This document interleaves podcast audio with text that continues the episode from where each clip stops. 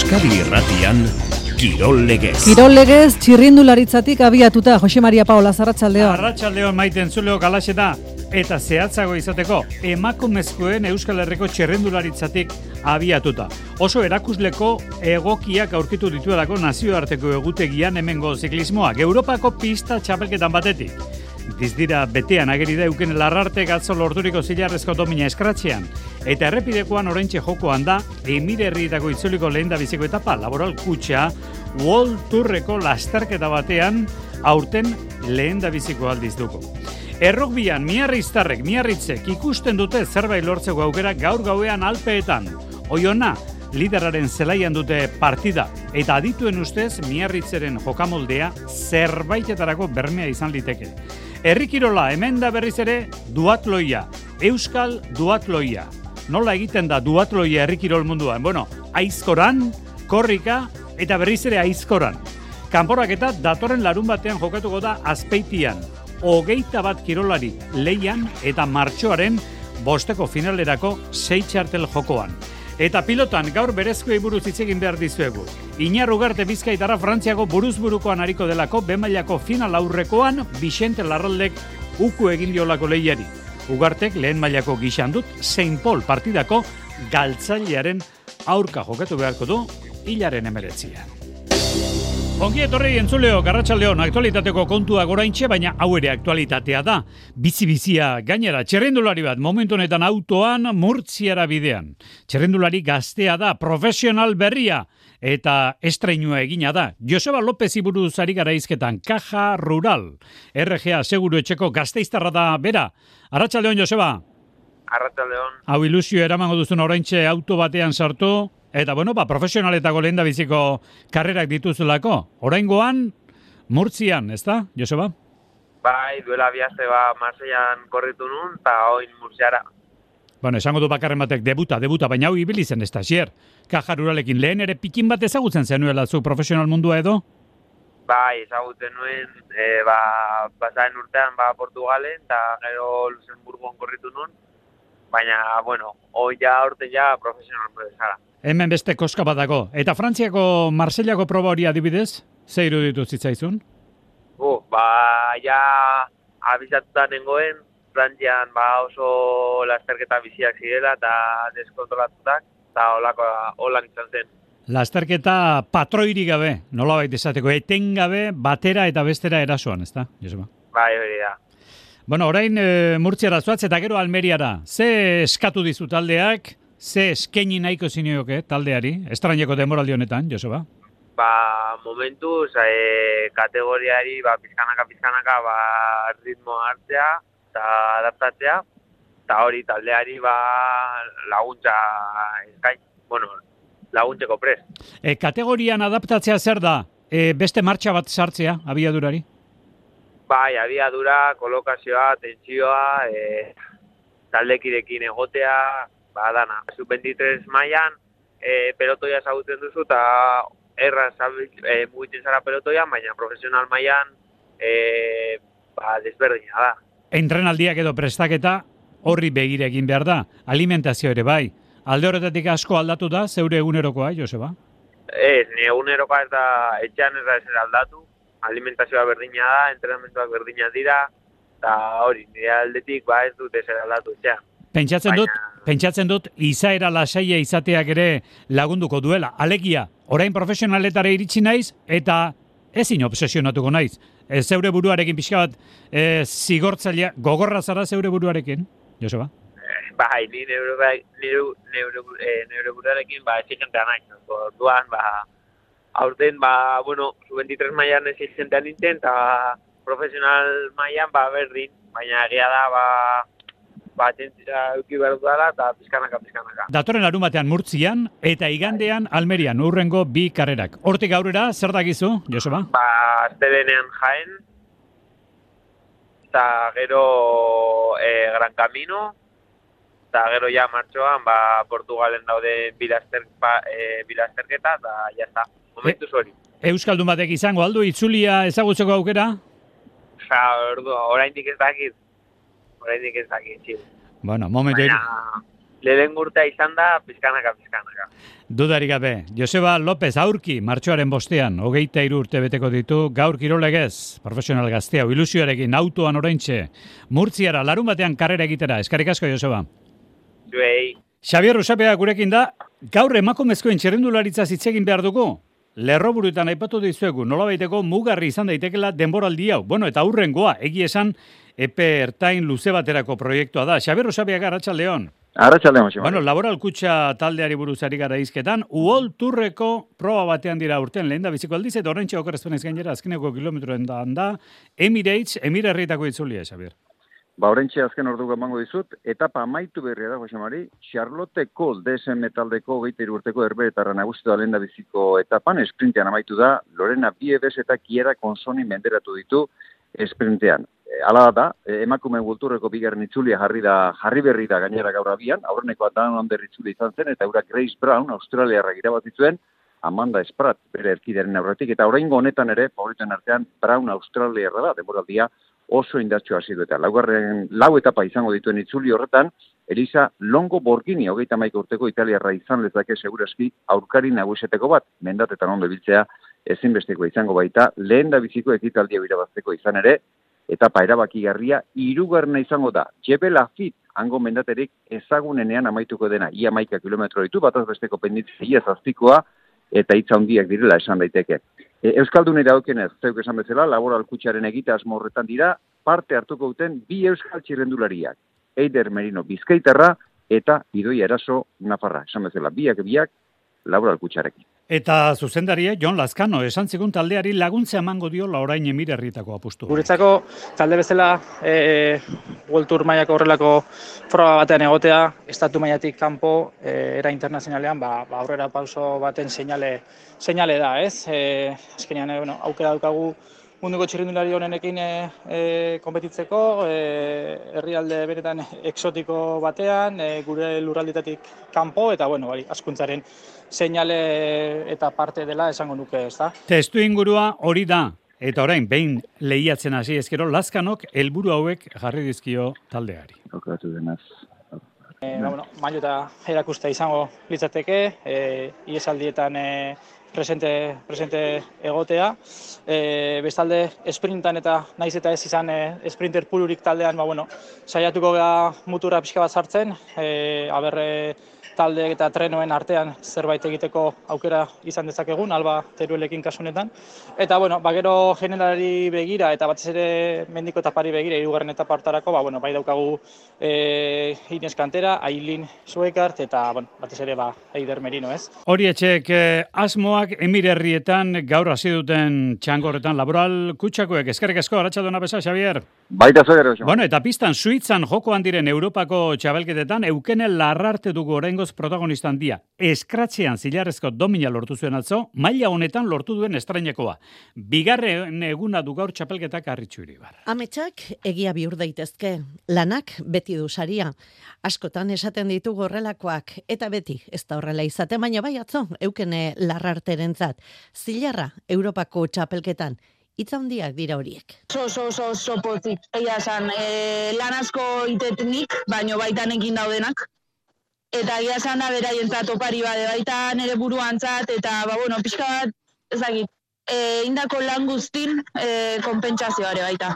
Eskratxean lortu zuen zilarrezko domina, berrogi itzulitara jokatu zen lasterketa eta bederatzi itzuli faltan aldegin zuen Martins Portugaldarrarekin. Ondo atera zitekeen, ala ez, baina arriskatu eta ondo atera zen. Gaur atera naiz aurrea egiteko e, karrera bat iteko helburuakin eta horta jo naiz ez eta ia lasterketa hasieratik itxura hori hartu dula ba bueno eraso pare bat ondia lehenago eta horre denak ba bueno karrera azkar juteak nei ne aldetan da eta bueno gero portugesakin bertan aurkitu naizenen nik ez dut e, ez dut dikin egia san ja aurrea indet eta izten izan leku arte Domina honek lagunduko diolakoan dago. bi orduko pertsona berdina naiz ez emaitza bat hartzen daukatelaik. E, honei pertsonalkin e, konfiantza gai ematea, sinistean ere buruan nere lanan, e, askotan, ba, bueno, e, gogorra egiten dalako, ez? Baino pertsona eta kirolari berdina nahi. Duela urte bete oso zorte txarra izan nun, eta ba, urten, ba, bueno, arpegi honek usiet. Oraindik ere leian sartu sartua dago Tolosarra Europako txapelketa hauetan, izan ere oraintxe taldekako jazarpena jokatzen ari da. Bihar Omniunari ekingo dio eta Madisona ere jokatuko du asteburuan. Gaur Ekain Jimenez ere badugu kilometroan lehiatzen. Kirol legez. Euskadi Irratia. Egin dezagun aurrera, goi mailako errugbi partidere badugu gaur, Frantziako Pro de Biligan, Frantziako bigarren maila da hori, miarritzeko iona, liderari egingo dio bisita, maila zikotzeko autagai nagusia da alpetako taldea, eta bide motzena hartua du, Pro de Biliga irugarren aldiz irabazteko, bide motzena da, ba, lehen da biziko posto eskuratzea noski. Miarritzek bere helburua sei lehenengoetan egotea du, marka litzateke gaur garaile ateratzea, baina ezin da hori baztertu. Gaueko bederatzietan hasiko da partida Charles Maton estadioan aritz gailaztegi. Miarritzek eh, mai gainean eh, kolpea ematea du xede liderraren eh, etxean zurigorrien helburua da topa malaura bueltatzeko aukera ematen duten igoera kanporaketak jokatzea eta horretarako derrigorrezkoa da sei onenen artean zailkatzea. Une honetan ondo bideratuta dute helburua laugarren postuan daude eta sei puntuko aldea ateratzen diote zazpigarren zailkatuari. Hala ere, ez talo hartzea komeni, txapelketaren lehen fasea amaitzeko azken erena falta baita amaika jardunaldi guztira. Eta ez dirudi biharko kontrarioa, oionak zeaurkari erosoen adenik, puntuak e, pilatzeko izan ere, talde lapurtarrak aurrean izango duen eh, taldeak, top amalaura zuzenean igotzea guradu eta nahiko aurreratuta ditu etxeko lanak txapelketako lehen bierenak jokatuta amabos puntuko abantaia dauka bigarren zelkatuarekiko eta gogoratu prode bimaiako lehen zelkatuak lortzen duela zuzenean igotzea. Hori bai, joko eta emaitza bolada txarrean murgilduta dagoela dirudi krisi txiki batean sasoia zizenetik lehen aldiz bi porrot kateatu bai ditu. Gainera, baiko izateko beste datu bat ere badugu eskuartean lehen itzuliko norgeiagokan, miarritzek emezortzi eta amalau hartu zuen eh, mendean biharko aurkaria. Prodebi maiako jardunaldiko partidarik interesgarriena, bihar jokatuko da gaueko bederatzietatik aurrera. Euroligan bihar hauek bai, Baskoniakoek zalgirizen pistan jokatuko dute. Arratxaldeko zazpietan jokatuko da partida hori kauna zen. Baskoniak momentu honetan zeigaren postua dauka, amairu garaipen ditu, eta zalgiriz garaipen bateratako, amargarren postuan amabi punturekin partida, kauna da zalgiriz Baskonia. Momentu honetan, zortzigarren posturako dagoen leia ikusgarria da, Baskonia zeigarren amairu garaipenekin dugu, eta amabigarrena Virtus Boloniakoa amaika punturekin, alegia bi puntuko tartean, bat birulau bosei, zazpi talde daude momentu honetan leian. Jode ezagun eskubaloira, emakumezkoen Espainiako ligan, super amara bera-berak eh, lorturiko berdinketaz hitz egitera. Bart lortu du berdinketa hori eltseren pistan, eta talde hau da elts, Malagarekin batera, bera-berari denboraldi honetan punturen bat kendu dion taldea. Partida orekatua eta deserosoa ondoren guauxe duzue kronika Jon Altunaren eskutik. Hogeita launa amaitu zen Elx eta Superramara bera-beraren arteko partida alakanten, Alba Menendez kapitaina. Ba, partida ikusten nola joan dan eta hemen jokatuta nik uste irabazitako puntu bat. Oso zaila da hemen, hemen irabazta eta bueno, ba, behintzat e, puntu txori lortu dugu, eta ta pozik junberko dugu etxea. Espero bezala, sufritzea tokatu zen, irabazteko aukera bikoitza ere izan zuten ordea, minutu baten faltan zutoinera bota zuen maitane etxe berriak, sartu izan balu bigoleko aldea izango zuketen e, minutu baten faltan, utxe egin zuten ordea, eta gero elxeren gola etorri zen, markagailuan hogeita launako berdinketa ageri zen azken emezortzi segundoen faltan. Jabetza, superramara beraberarena izan zen azken jokaldian, baina ez zuten asmatu, Imanol Albarezenek. Ba, bueno, egia zan ez gea partiduan inoiz e, guztiz jun, eta eta azkenean ba behaiek baina etxean jolaztuta, ba, bagenekien bukarara arte burrekatuko zutela, eta nik uste hori, ataken ere ez gara oso fin ibili, eta ez gea guztiz e, komodo egon partiduan, nik uste horren la klabea bere defentsak, inkomodo zentiarazu gaitula. Lehen jardunaldian galdu zutenetik, gainerako guztiak irabazi egin ditut talde donostiarrak atzora arte. Puntu hau gehituta, amalau partida jokatuta, selkapenean hogeita bost puntu dauzka beraberak. Malagari, porrinori eta rokasari, zortzi puntuko aldea ateratzen die partida bat gehiago jokatuta. Menendez. Koltsoitxo bat hor badegu, baina, baina bueno, guk koltsoi hori ez kontuan eukiko, zazkenean e, guk partido danak nahi ditu irabazi, eta, eta koltsoi horrek bagian hortan fijatzen bagea, komodia pixka bat ematea da, orduan, e, ba, bueno, gure helburua partiduz, partiduz, partiduz jutea da, e, puntuak irabazten, bai. hori dugu hor, baino kaso asko horikin gabe. Urrengo jardunaldian, amar egun barru Sporting La Rioja jasoko dute etxean. Jakina jardunaldia atzora aurreratu zuten esan dugu Superamara beraberaren aurkariak Europan partida izango duelako astebukeran eltsek, baina asteburuan jokatuko dute amalaugarren jardunaldi honetako partida mailari eusteko borroka bete-betean diren gure bi euskal taldeek betionakek eta zuazok. Betionakek bere partida orengonetan atarrabian du, datorren larun batean arratsaldeko lauterdietan. Eta zuazok Zuazo Barakaldo, momentu honetan jeitxierako postuan da Zuazo Barakaldo, partida zaila dauka orain honetan, bigarren postuan den Malagaren kontra daukalako partida, larun batean arratsaleko seietan. Nire lagunik onena zara. Zer gauza ingo nuke zure gatik. Bihar, ETB baten... Oso lan ona eskaini diate. Bartzelonara guaz? Galdera guztiak argitu eta ezusteko berriak izango dituzte printzesak taldeko exasoi berri honetan. Erantzuteko eskatu didate.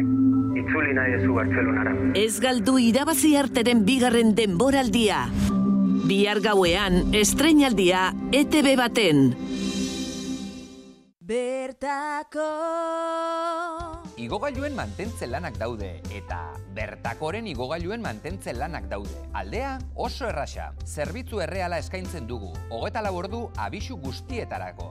Aurrekontu eskatu eta satos bertakora. Bertako, liderrak zuri esker. Bertako Euskadik erronka bat du kalitatezko enpleguarekin. Isiak fundazioak eta Eusko Jaurlaritzako lan eta enplegu sailak eztabaidagune bat ireki dute. Enpleguaren etorkizunari buruzko topagune bat. Working Land Summit. Izango garen Euskadiko enplegua. Bilbon Euskalduna jauregian 2023ko otsailaren 16an eta 17an. workingland.eus. Asko daukazu emateko eta horregatik kontuan hartu nahi zaitugu. Zure eginkizuna etorkizun hobe bat eraikitzea gizarte osoarentzat. Ertzaintzan eta Euskadiko udaltzaingoetan sartzeko deialdi bateratu berria. Zatoz Euskal Poliziara eta konplitu etorkizunarekin. Eudel eta Eusko Jaurlaritza. Euskadi Irratia.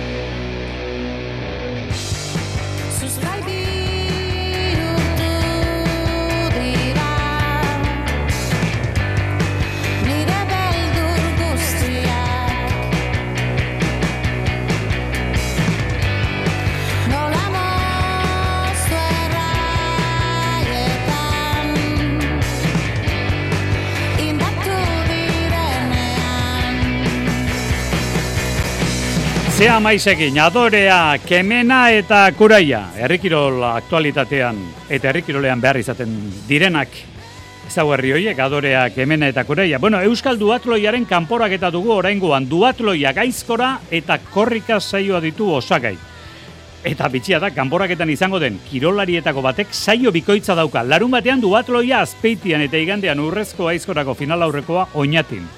Ibai soroa da kirolari hori eta arekin izan da Jonander dela oz lankidea. Ibai Soroak izerdia lodi botako du asteburuan bere helburuak lortzeko lanean e, arribekoa bitxapelketa ezberdinetan e, lehiatuko da. Larun batean duatloiko kanporaketa jokatuko du azpeitian beste hogei lagunekin e, batera finaleko sei postuetako bat eskuratu nahian. E, iazko lehiako grinak piztuta egin du urratxa aurtengo txapelketarako. Ala azaldu du eskolari nafarrak.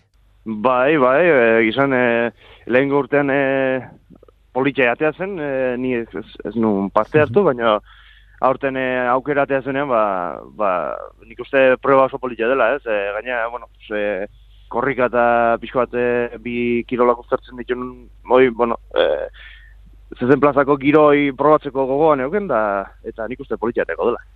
Igandean berriz eurrezko ezkorako binakako final aurrekoan hariko da eneko saralegirekin eh, batera, baso zabal biurri eta suarri gabirondo bikoteak izango dituzte aurkari oinatin. Lan bastante motza da, proba oso motza die, eta hor, e, nik esan nuke suarri eta baso zabala dibidez, bikote bakitzeko bana oik eh, oso, oso fuertea die, eta oso, zakit, lan motza ditan ongi moldatzen die mutile die irutzen zait, eta be, biurri eta e, gabiro do, ba, ongi lagunduko, lagunduko diela, orduan, ba, ez dakit, e, osaietuko gea behin alturen jartzen, da nik uste bintzete lanak emango dizkiula. Hogeita zortzi urteko kirolariak badu aste honetarako xedea jokoan diren txapelketetako finaletan ikusi nahi du bere burua. Horretarako baina final aurrekoetan asmatzea du lehen da biziko lana. Zesta punta ere bai, baina ez Winter Series. Badiru di orain zesta punta Winter Series eta Winter Series besterik ez dagoela. Bueno, kontua da Winter Series txapelketa honen arian Mikel Manzixi dorren itzulera izan dugu. Mutrikuarra da, mantxi eta sistera proiektuan hasi zen eta joan den astelenean Gernikan agertu ez da ba. Arratxaldeo, Mikel? Arratxaldeo. Non ibilizara, orain arte?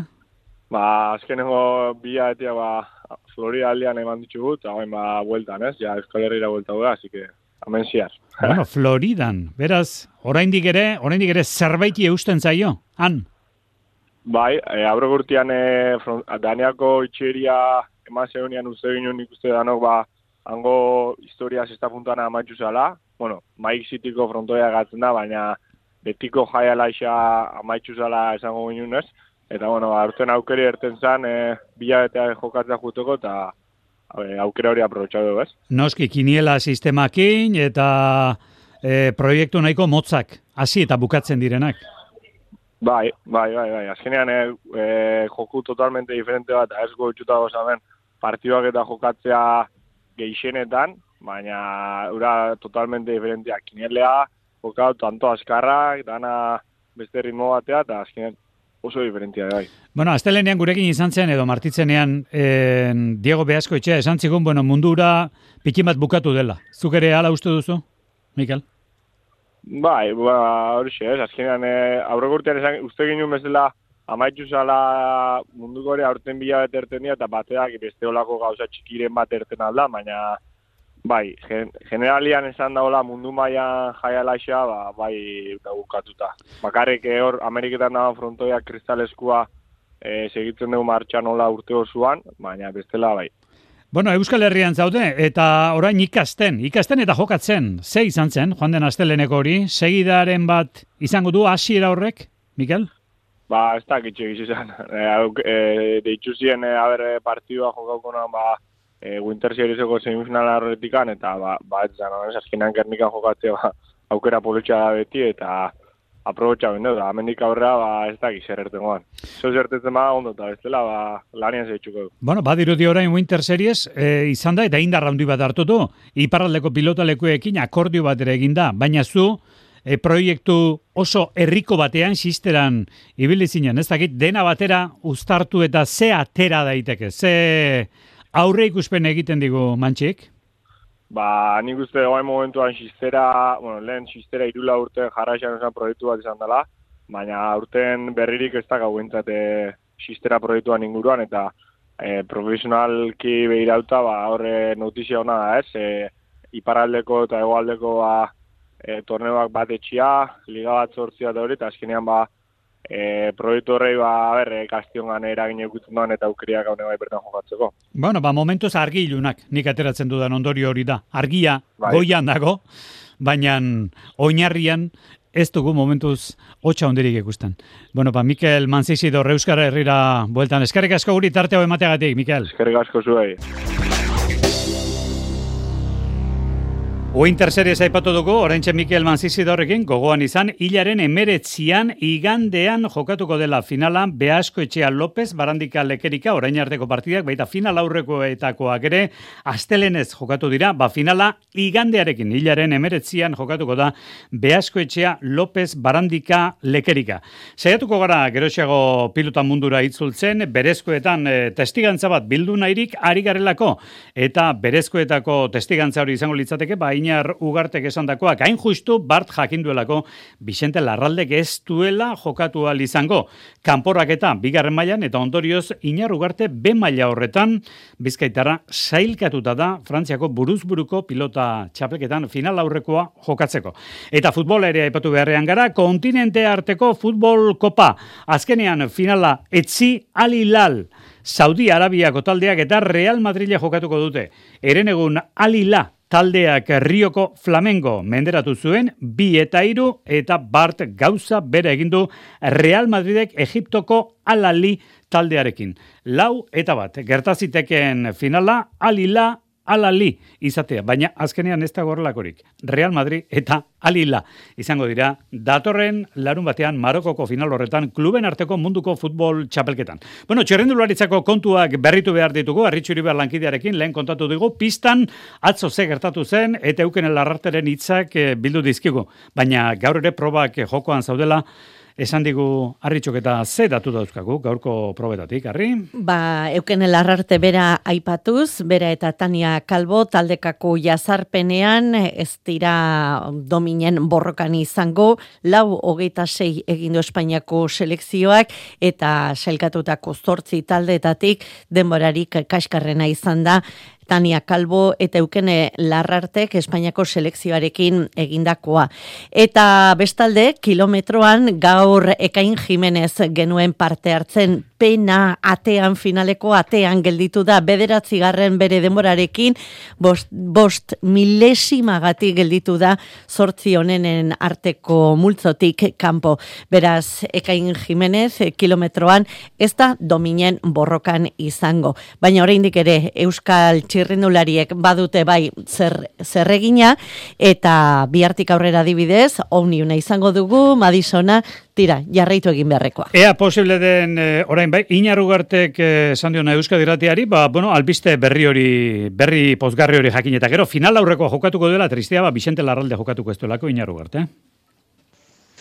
Kaixo, Josemari, ba, bai, e, azte burunetan e, azkenean ez dute Vicente Larren, Larronderen kontra jokatzen, e, ba, kanporaketako partida, e, bueno, final ordenetakoa izango balitu ezala da partida, eta eskotetik txarto omen dago, eta, eta ez da, ez da partida orkestuko, e, bueno, pena partida bat horrela irabazi beharra, baina, bueno, e, beste poso bat txapelketan, eta final erdirako zeikatuta, eta hori, e, espero orengo moduan bezala segitzea, gustora, bueno, bueno... Bueno, ba, orentxe, jaso dugu ba, testigantza, eskertzen diogu, ina rubarteri, ba, orentxe, albistea jakin orduko, bidali digun erantzuna azkenean final aurrekoa jokatuko duela. Tartea gortu dugu, iluntzekoan, sortziago, gutxi aldera itzuliko gara, gero arte...